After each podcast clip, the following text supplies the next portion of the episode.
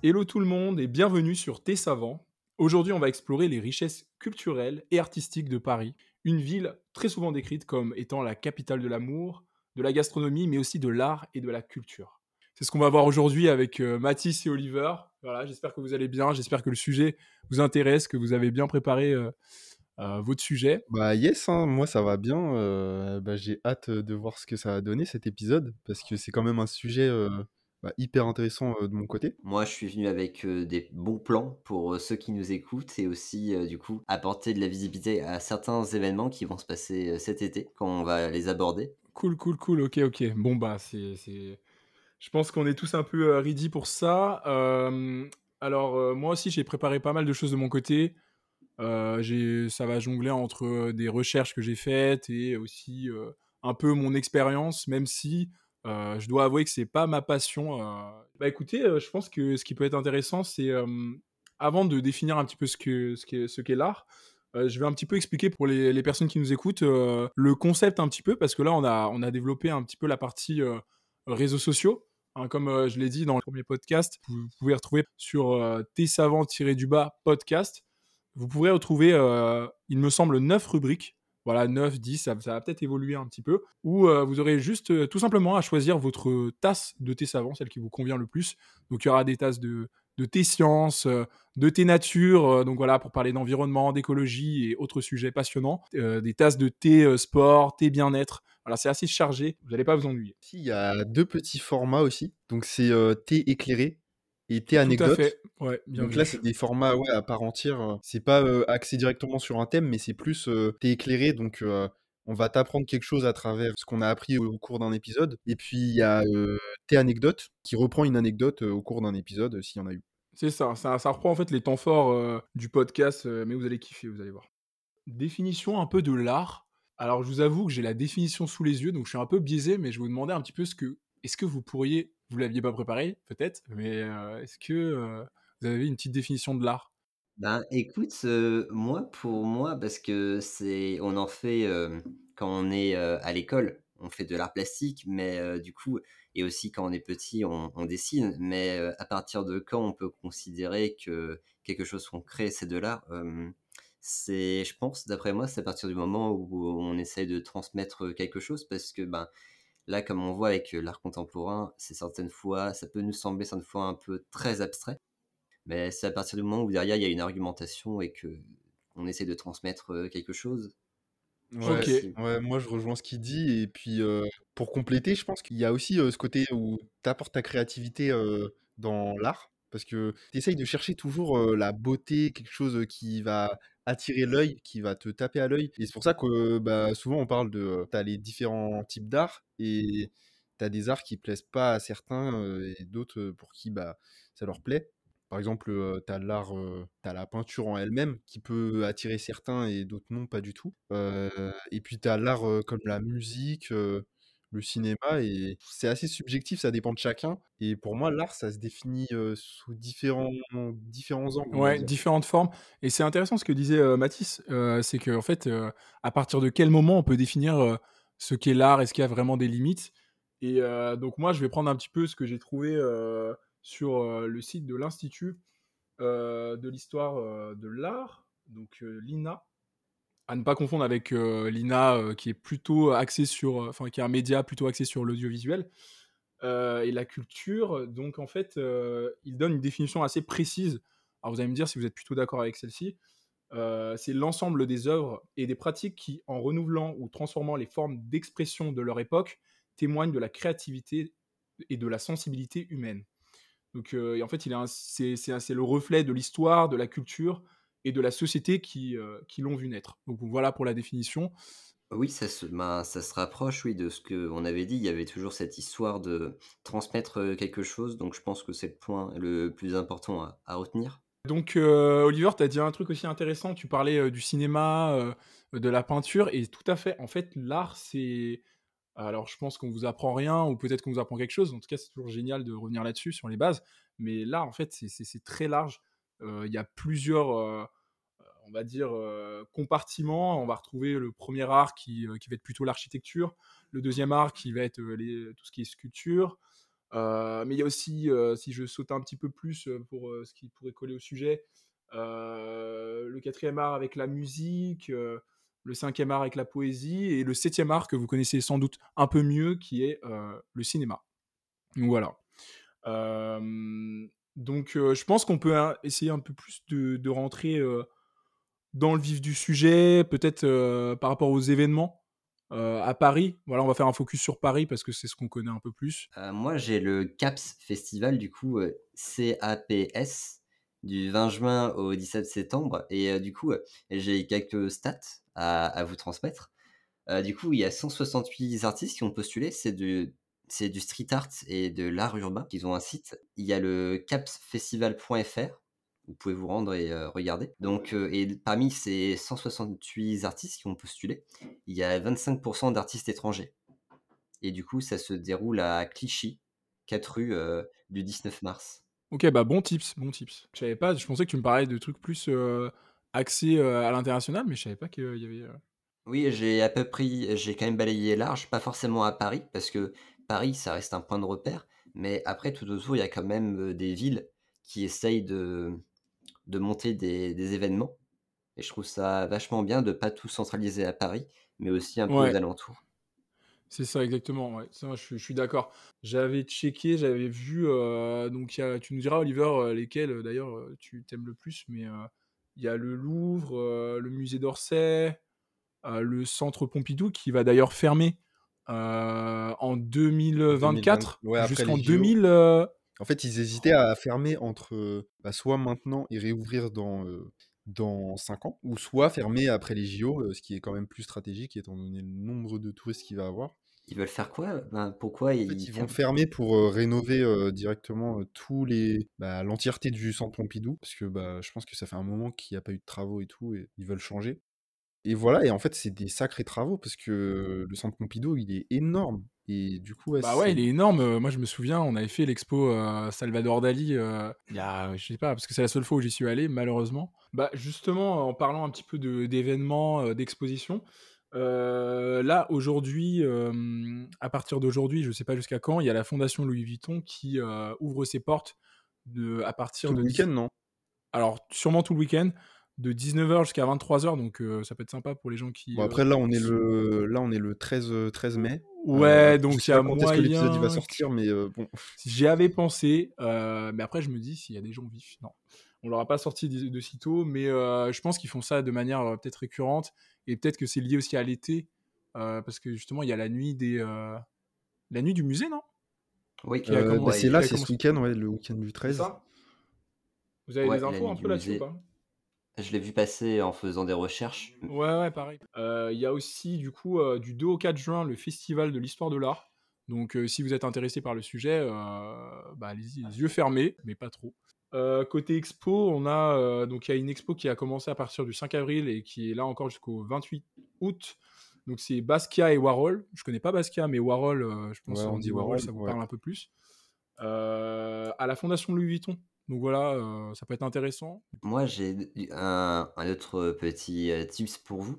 Je sais que d'hiver, euh, t'aimes bien Van Gogh. Et du coup, il y a une exposition au musée d'Orsay, les derniers jours du peintre, qui va se dérouler du 3 octobre au 28 janvier 2024.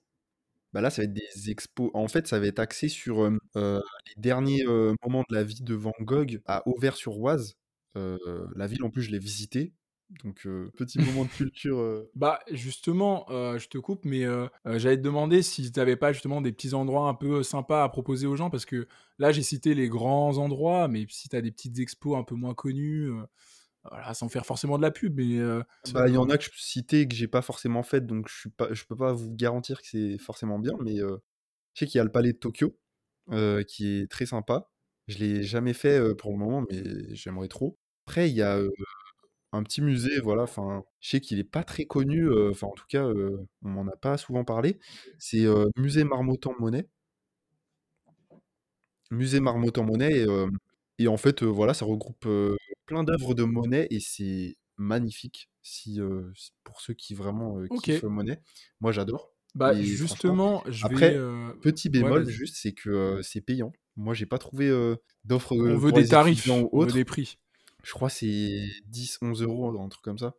Euh, mais en fait, c'est ouais, c'est un musée assez privé, du coup, euh, voilà. Mais bon, Ah, il euh, est pas géré par l'État, tu veux dire ou peut-être que c'est pour ça. Après, je sais pas bah, c'est pas font. la, parce que la mairie de Paris, elle gère, elle gère des musées et je crois, je sais plus si c'est, parce que moi après, il y a mon entreprise aussi qui gère les musées et ça fait que c'est gratuit avec les avantages que j'ai. Quelle entreprise du coup? Euh, réunion des musées nationaux et du Grand Palais. Ok, donc complètement dans le thème. Ouais, du coup, je reste dans le thème quand même. Et euh, en fait, tu as des musées qui sont gérés quand même par euh, la mairie de Paris. J'ai pas envie de dire bêtises, mais je crois il y en, a, ils sont gratuits. Euh, et il y en a d'autres qui sont pas du tout euh, sous la tutelle de la mairie de Paris, euh, ni du ministère de la Culture. Et du coup, ça fait que, euh, bah, en fait, tu payes plein pot, quoi, quand t'arrives.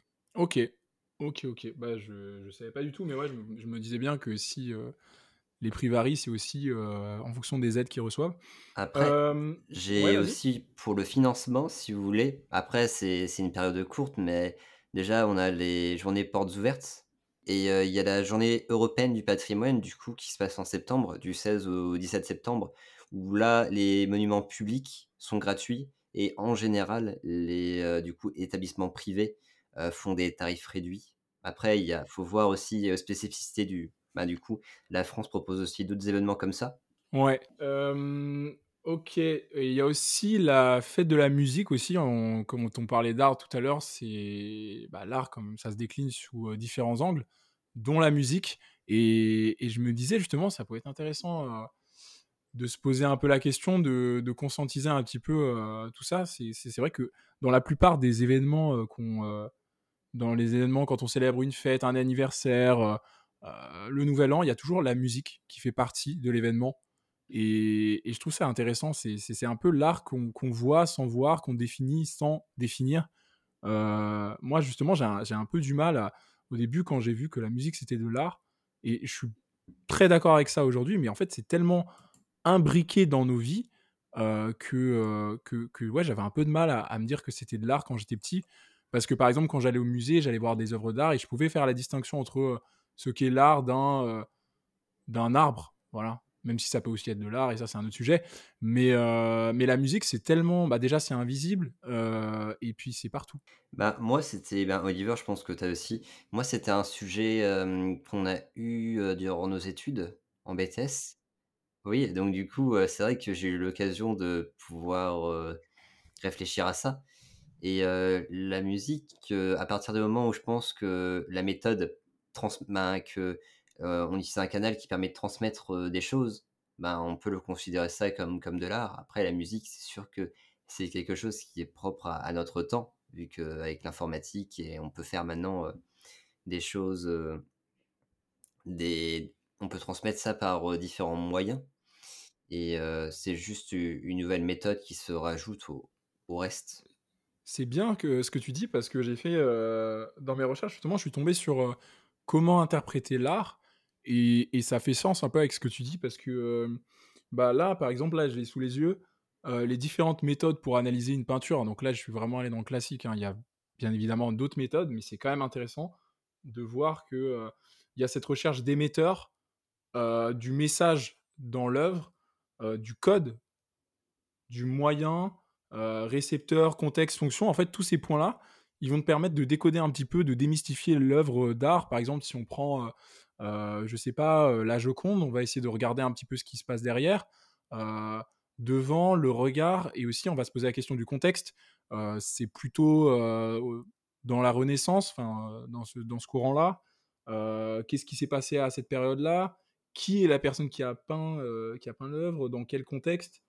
Ouais, c'est intéressant euh, cette idée-là de justement euh, de canal. Donc, euh, je sais pas si vous avez d'autres méthodes, toi, Oliver, par exemple, quand tu vas euh, dans des expos, euh, comment est-ce que tu analyses un peu les, œuvres? Est-ce que tu vas un peu Alors, en vrai, c'est c'est vrai que préparer une expo, je trouve c'est grave important parce que sinon t'arrives, tu sais pas trop qu'est-ce que tu fais là, enfin, tu sais pas trop où jeter l'œil. Et c'est moi, c'était souvent mon cas au début quand je faisais des expos. En fait, tu te dis, ok, cette expo elle m'intéresse, je vais la faire. Et puis après, une fois que tu es sur place, en plus, souvent il y a du monde, du coup, euh, t'as pas trop envie de rester trop longtemps devant une œuvre parce que ça dérange. Euh, donc tu prends pas vraiment la dose de plaisir que tu avais envie. Et, et du coup, ouais, au final, tu ressors de l'expo, tu te dis, j'en ai, rien tiré. Ouais, c'est frustrant. Ouais, ouais. je, je, je, vois ce que tu veux dire. Du coup, moi, ça m'a fait ça plein de fois, vraiment pour plein d'expos.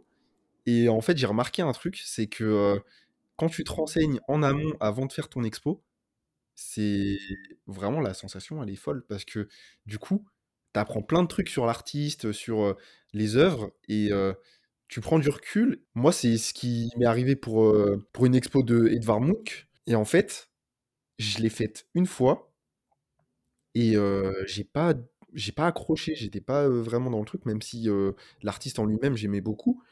Et je l'ai faite une deuxième fois, mais avec un écart de deux mois plus tard. Et je me suis renseigné, j'avais un livre, vraiment, j'ai regardé un peu les infos sur ses œuvres. Et quand je suis arrivé, mais la, première fois, j'ai passé 30 minutes, un truc comme ça, sur l'expo. La deuxième fois, j'ai fait une heure et demie dans l'expo. Mais comment, comment tu te prépares un peu? Parce que en vrai, moi-même, là, aujourd'hui, et c'est vraiment pas pour le podcast ou quoi que ce soit, je me suis chauffé, je vais faire l'expo de Monet. Et tu vois, j'ai pas du tout prévu. Je sais, hein, je vois ce que tu veux dire. C'est intéressant de se, renseigner parce que c'est beaucoup plus pertinent. Tu peux faire des liens. Mais comment tu te renseignes? Parce que moi, je suis perdu. je vais sur Wikipédia, c'est fini. Ouais, ouais, non, mais en fait, déjà, il faut que tu regardes sur le site de l'expo. Enfin, le site du musée qui propose l'expo ou la galerie. Et, et, en fait, tu te renseignes un peu sur déjà sur quoi c'est axé, quelle, quelle époque, euh, quelle période euh, de la vie de l'artiste. Ok. Au moins, tu vas pas. Euh, ouais, pour le contexte un peu. Bah, c'est ce que je disais en fait. C'est vrai que au fond, ce que je dis, je devrais l'appliquer, mais c'est là, ça demande de la rigueur quand même. Et je trouve que ça, justement, ça peut, en, ça peut freiner un peu les personnes à se euh, moi, je te dis, renseigne-toi sur l'époque sur laquelle c'est axé, sur l'artiste en lui-même, qu'est-ce qui s'est passé dans sa vie. Parce que les expos, elles sont pas faites par hasard. Ils vont pas te mettre une œuvre comme ça, puis une autre. Bah là, c'est son frère. J'ai plus le nom, mais je crois que c'est le nom de son frère. Donc, je crois qu'il a. Pour quelle expo? Ah oui, pour euh, Claude Monet? le nom là, je l'ai pas sous les yeux. C'est Léon Monet. ouais, Léon Monet, ça. Le frère de l'artiste. Au jardin du, enfin, au musée du Luxembourg. Ouais, parce que c'est une expo qui a lieu au parce que Matisse, il n'a pas le contexte du coup, mais c'est une expo qui a lieu au musée du Luxembourg à Paris. Et c'est en fait axé sur le frère de Claude Monet, qui s'appelle Léon. Et en fait, il retrace un peu bah, cette période-là où, où bah, Léon était présent pour Claude. Et après, voilà, moi, je, je t'avoue, j'ai pas trop compris, enfin, je me suis pas plus renseigné que ça. mais tu as des œuvres, vraiment, moi, je les connaissais pas du tout. Pourtant, Claude Monet, ça fait longtemps je, je, je, suis ses œuvres. Et ouais, il y en avait plein que j'avais jamais vu. Il y a un moment où, en fait, il avait eu un passage en Normandie, et c'est plus orienté sur Étretat, Honfleur, euh, ah ouais, les beaux cadres. il y a des tableaux de ah malades. ça, me donne un peu plus envie là déjà. Ils sont pas du tout connus. Enfin, en tout cas, moi, je les avais jamais vus, même en achetant des livres et tout. Euh, même en me renseignant sur euh, l'artiste, ouais, j'avais jamais vu ces tableaux-là. Et c'est assez. Tu prends du plaisir, quoi. T'arrives, tu vois ça, tu te dis ah ouais, quand même. Et en plus de ça, ils ont fait une collab, le musée du Luxembourg, avec le musée que, dont je parlais tout à l'heure, c'était le musée Marmottan-Monet. Et en fait, tu as plein, enfin, plein de tableaux, enfin, c'est surtout à la fin, qui viennent de ce musée-là, ils les ont prêtés voilà, pour l'expo. Et celle-là, elle est gratuite par contre, il me semble. Je suis pas sûr, mais je crois que c'est gratuit. Il y a justement la maison de Monet que vous pouvez aller visiter à Giverny. Je sais qu'Oliver et moi, on l'a faite, enfin, on l'a visité, et c'est vrai, franchement un truc à faire. Je suis, comme j'ai dit tout à l'heure, je suis pas très axé agriculture. En fait, c'est surtout que je, ne trouve pas assez de temps pour me renseigner, mais c'est un beau cadre. Allez-y plutôt en été. Euh, après, c'est quand même bien blindé. Enfin, il y a des touristes de partout. Euh, même si en fait le coin est quand même assez paumé. Giverny, alors pour le situer, euh, je, suis désolé, hein, vous allez taper sur internet. Et du coup, je pense qu'on peut parler un peu de l'importance du tourisme. Parce que justement, c'est aussi, d'un point de vue économique, important d'avoir justement ce, cette fréquentation des musées, pas seulement des Parisiens, mais aussi à l'extérieur. Et c'est ce qui fait plutôt le. c'est ce qui fait la renom aussi de, des musées à Paris. Qu'est-ce que tu peux nous dire un peu, euh, Mathis, là-dessus? Du coup, en 2022, après, les chiffres sont un peu faussés à cause du Covid.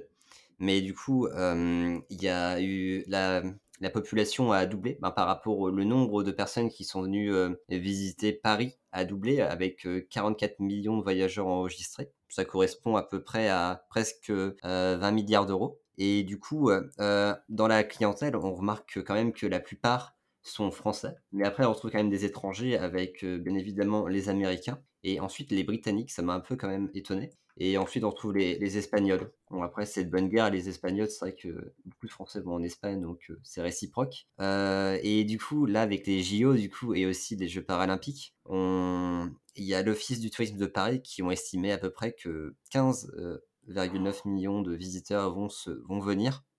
Après, ça va être un vrai, ça va exploser un hein, niveau fréquentation en fait, hein, avec le tout, les JO. J'avais pas pensé à ça. Bien Ouais, du coup, après c'est juste des estimations et il faut voir comment ça se passe. Et parmi les 10% de visiteurs viendraient du coup de l'étranger. Ça fait à peu près un, un demi million de personnes. Donc après, ils font l'hypothèse que voilà, ce, le, la la segmentation des clients, l'origine des clients, et ce sera à peu près la même que, que ce que j'ai cité avant. D'accord, ok. Oh putain, c'est fou. C'est vrai que pendant le Covid, euh, bah, comme tu disais, les, les, données ont été un peu faussées. Il y avait le confinement, donc déjà, euh, tout ce qui était euh, physique, activité en physique, c'était mort. Après, je sais qu'ils avaient aussi adapté, je sais pas si Oliver, tu, tu l'avais vu, je pense que vous l'avez tous vu, des musées en virtuel. J'ai pas testé, mais je sais pas, j'étais pas trop attiré par ça.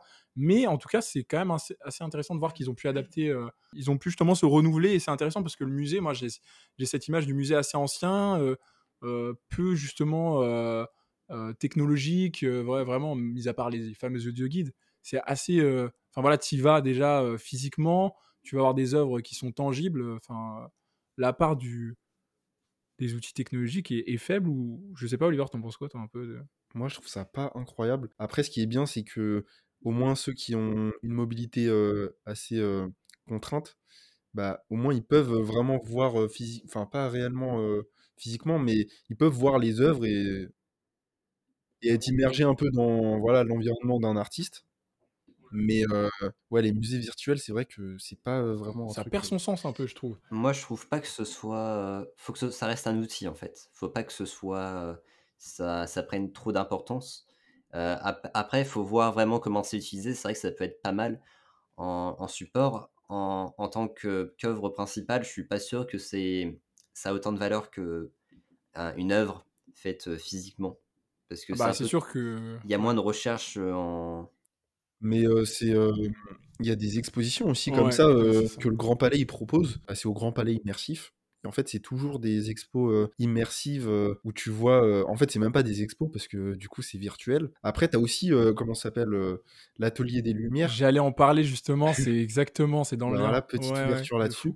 L'Atelier des Lumières, là, c'est assez différent parce que contrairement à l'immersion proposée par le Grand Palais immersif, bah, là, c'est pour le coup, beaucoup plus bluffant. Après, c'est pas du tout, on parle pas vraiment des mêmes matériaux et tout, enfin, c'est pas, Ouais, c'est un peu comme une sorte de de diaporama, XXL, qui tourne autour de toi et c'est assez simple, en fait, dans le dans le principe, mais c'est fou quand même. Du coup, je pense que ça peut être intéressant de se de voir un peu un peu analyser un peu la portée de la peinture. qu'est-ce que c'est quoi son objectif? On en a un petit peu parlé tout à l'heure avec, enfin, qu'est-ce que pas donner une définition, mais pour vous, c'est quoi la portée de l'art? Ça reste ben, global, ça concerne tout le monde parce qu'il n'y a pas forcément besoin de, de comprendre. Alors pour la musique, il n'y a pas forcément besoin de comprendre la langue. Pour l'art, il n'y a pas besoin d'avoir les, les, mêmes codes. Quelque chose d'universel en fait. Oui, c'est quelque chose d'universel, c'est ça. Mmh ouais, je suis d'accord avec toi. c'est un peu un langage universel que tout le monde peut comprendre à, à moins que, enfin, à condition que qu'on ait justement les, les, le temps, la patience et aussi un peu de méthode pour comprendre. Le message, en fait, il peut être transmis euh, auprès de tous. C'est pas limité uniquement euh, à ceux qui parlent la langue. Ouais, tu peux euh, transmettre des émotions à travers, tu vois, même si tu disais, même si tu comprends pas la langue, moi, je peux écouter de l'opéra, enfin, des musiques avec, enfin, vraiment, je, je comprends pas la langue. Il y a du latin, toutes les langues possibles, et pourtant, je peux savoir qu'est-ce que le l'artiste a essayé de nous transmettre comme émotion. Tu vois, je, même sans me poser la question, je le ressens, tu vois. Ouais, puis après, c'est assez. voilà, ça dépend de chacun, la sensibilité au message que, que, tu vas percevoir. Parce que bah, c'est comme. moi, je reprends plus au niveau des tableaux. Mais quand tu arrives devant un tableau et que, bah voilà, tu, tu perçois quelque chose, euh, par exemple avec l'impressionnisme, souvent c'est bah, tellement euh, flou, enfin c'est pas euh, clair l'impressionnisme, que l'objectif euh, à travers ça, c'est d'essayer de, t'imaginer en fait ce que l'artiste a essayé de transmettre comme message. Et moi, j'avais fait une expo, bah, c'était justement euh, celle de euh, Léon Monet au Luxembourg. Et en fait, tu as, un tableau à un moment donné qui, qui est peint à Étretat. Et en fait, je suis en face, je me dis, ok, je vois pas trop qu'est-ce qu'il veut dire par là. Et en fait, tu te, tu prends du recul et tout. On m'avait dit, ouais, bah, mets-toi plus en arrière et tout, et tu vas voir. En fait, tu prends du recul sur le tableau, et là, tout à coup, ouais, t'imagines vraiment ce que l'artiste voulait transmettre. Et c'est, c'est assez marrant la sensation avec l'impressionnisme, parce que chacun se fait un avis bah, différent de ce qu'il voit par rapport au tableau. C'est super intéressant ce que tu dis, mais du coup, il y a un peu, il y a une technique en fait. Chaque, chaque artiste a un peu sa technique. Mais déjà, moi, euh, de mon côté, je me rappelle un peu des cours de français. Je sais pas si euh, vous avez eu la l'occasion, je pense qu'on a tous, euh, on est tous passés par là, de d'analyser des textes, d'analyser des textes, des poésies, des, des, pièces de théâtre, mais aussi des peintures. Je me souviens par exemple de la jeune fille, la, jeune, la, jeune fille à la perle, il me semble, de, de Vermeer, ou la pièce de théâtre de Victor Hugo appelée Ruy Blas. Euh, quoi d'autre euh, Ou les liaisons dangereuses de Pierre euh, Coderlo de Laclos, Chauderlo, Coderlo, je sais pas du tout. Euh, c'est des, des moments qui m'ont marqué. Moi, j'ai- toujours été un petit peu animé, intéressé par le français.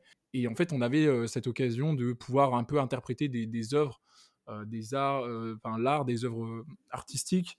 Moi, j'avais beaucoup aimé l'analyse de, des textes de la poésie. Ce n'était pas du tout une contrainte, hein, au contraire. Euh, Il y avait plein de méthodes et tout. Je sais pas, je sais pas pour vous, mais moi j'ai vraiment aimé euh, comprendre un petit peu euh, l'intérêt de, de cette écriture. Par exemple, tu parlais tout à l'heure de beauté dans l'art, mais il y a aussi la laideur dans l'art, qui est aussi une forme d'art. Quand on prend par exemple, j'ai plus le nom, mais l'artiste Archimboldo euh, avec euh, les différentes, Ah oui, euh, les fruits, vois, là, les fruits, les Ouais. légumes sur le visage, il représente un peu une sorte de monstre, pas du tout un idéal, mais au fond, ça reste quand même artistique et il y a une forme de beauté dans la laideur. Et ça, on l'a travaillé et je trouvais ça mais, mais passionnant en fait de, de pouvoir creuser, Ah oui, de trouver une forme de. Voilà, je pense pas qu'il faille euh, aimer toutes les œuvres qui existent, mais au moins pouvoir comprendre la subtilité de, subtilité de chacune, euh, chacune d'entre elles, ça peut être intéressant. Et euh, ouais, donc ce que je disais par rapport à tout à l'heure, c'est que ça me, ça me frustre quand même de ne pas prendre le temps de, de, me, de, de- comprendre la méthode pour euh, pouvoir euh, profiter pleinement d'une exposition. Euh, je, je sais pas, j'a- j'arrive pas à avoir ce- cette rigueur, mais je pense que ça va venir ou, ne jamais venir, mais avec le temps. Et je sais pas pour vous si justement vous avez, toi Oliver, tu nous as un peu dit, mais toi Mathis, est-ce que quand tu fais des expos ou tu vas au musée tout simplement, tu as une petite méthode pour analyser Ben moi écoute, c'est vrai que hum, ben, comme Oliver, j'aime bien préparer en amont parce que j'aime pas perdre mon temps sur le téléphone pour à chaque fois que je passe devant une œuvre. Donc pour ça, voilà, je, rejoins Oliver. Mais ensuite, pour analyser une œuvre, moi je reste un peu très scolaire. Je regarde avant tout déjà le contexte dans lequel ça a été fait. Et ensuite, je regarde la manière dont ça a été représenté. Je, ensuite, après avoir fait ma petite hypothèse, je vais, je vais lire les détails avec le petit panneau bien, qu'il y a en dessous la plupart du temps. Euh, sinon, il y a aussi euh, Frida Kahlo qui, euh, qui euh, a été euh, donc euh, bon, j'apprends rien, je pense à Oliver qui est qui est un petit peu fan hein, et qui a été justement écrasé par euh, renversé par un bus en alors est-ce que je trouve la date rapidement? Le 17 septembre 1900 1925 et en fait euh, du coup euh, elle faisait la plupart du temps en fait elle se réfugiait dans l'art et la plupart du temps elle euh, elle faisait des autoportraits pour justement se se montrer sous différentes tenues exotiques euh, que vous avez pu, euh, je pense, euh, voir passer. Même si vous savez pas qui elle est. J'ai fait une expo euh, sur Frida il y a pas longtemps, Frida, c'est ta, c'est ta poteau. sur Madame Kahlo. Moi, j'avoue, je connaissais un peu de nom, mais je m'étais pas renseigné plus que ça. Du coup, j'ai fait l'expo. C'était au Palais Galleria, Galera, et il y avait euh, ces œuvres en fait qu'elle avait pu peindre au cours de sa vie. Et en plus de ça, il y a un intérêt aussi dans, les, dans le style vestimentaire, les tenues. À la fin de l'expo, il y avait toutes les tenues qu'elle portait, enfin même ses accessoires, il y avait ses bijoux et tout. En fait, c'était surtout mis en avant ses tenues. Il y avait des corsets, des trucs comme ça. Et c'est assez sympa. Est-ce que niveau bienfait de l'art, vous, vous, trouvez justement que l'art, ça, ça, ça, permet justement de bah, d'être bien au niveau santé mentale, d'être en accord avec soi-même, de trouver un équilibre?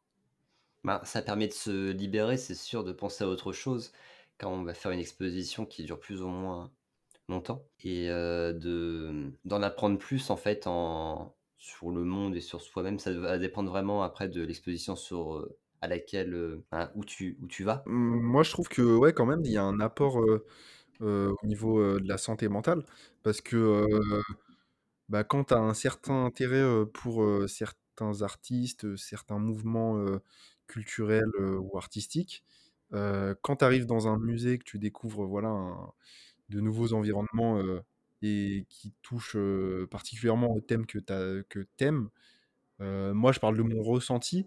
Quand je fais des expos, ouais, c'est sûr que quand je ressors de l'expo, bah, je me sens pas mieux, mais je me sens bien. Je me dis, ah ouais, c'est bah là, c'est cool, j'ai pris une bonne tasse de, une bonne tasse de thé savant. c'est bien de faire euh, une petite non, mais ouais. pour nous.